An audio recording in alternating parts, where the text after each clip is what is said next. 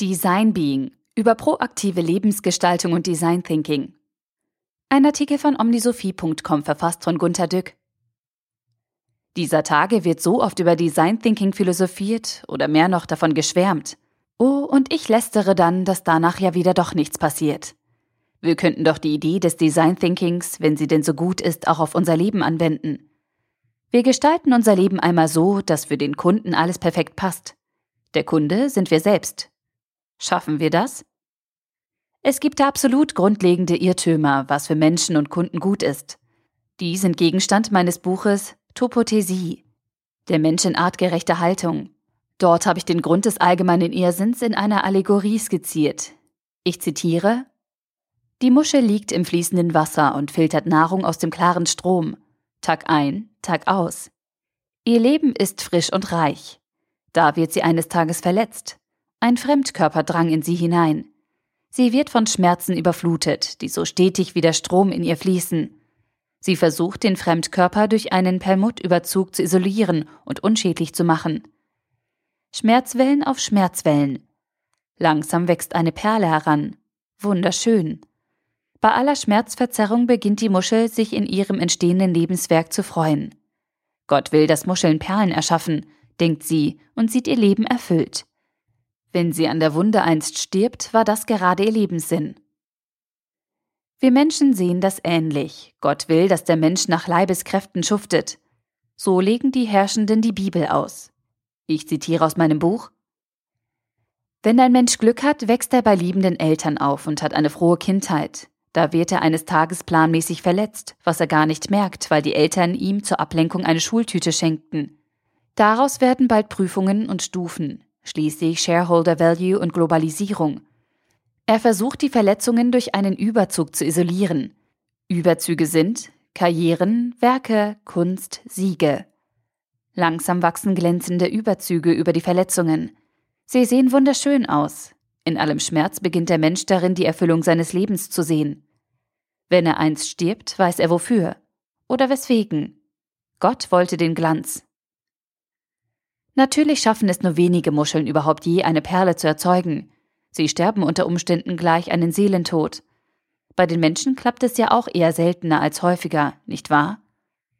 Ich habe damals für das Buch die Erfolgsprozentsätze für Muscheln recherchiert. Ich zitiere einen dritten Absatz aus meinem Buch.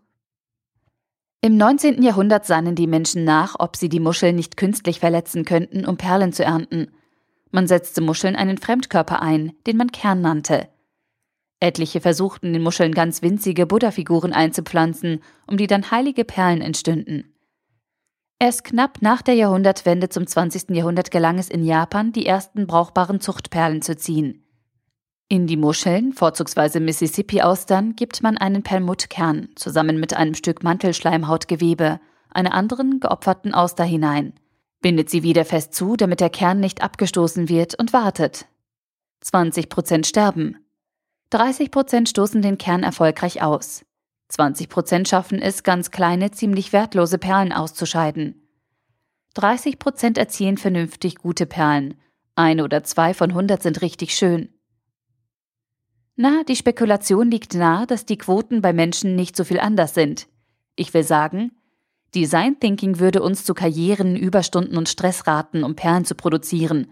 Aber niemand denkt nach, was für eine Muschel gut ist. Wir denken nach, wozu sie Nütze ist. Es gibt also einen echten Sinn des Lebens und einen Pseudosinn, dem wir huldigen. Produzieren Sie denn auch Perlen? Verzweifeln Sie vielleicht, dass keine entsteht? Oder freuen Sie sich über eine, die ganz gut zu werden verspricht? Die einen sind depressiv, dass ihr Leben ohne Perle pseudosinnlos ist. Die anderen freuen sich, dass ihr Leben einen Pseudosinn hat. Die Ersteren können sich so etwas wie einen Sinn des Lebens nicht mehr vorstellen und siechen im Gefühl des Neides und der Ohnmacht, sich selbst helfen zu können. Die anderen haben keinen Grund, über den Sinn nachzudenken, weil sie den Pseudosinn ihrer Perle für eben diesen Sinn halten. Design Being könnte ja vielleicht helfen. Das konzentrierte Kümmern um das Wesentliche? Wirklich ein gutes Sein zu gestalten? Kann das denn noch jemand, ohne den Kopf voller Perlenfantasien zu haben? Sind wir denn nicht von Perlenberatern umgeben, die uns ein Pseudoleben als perlendes Dasein verkaufen wollen?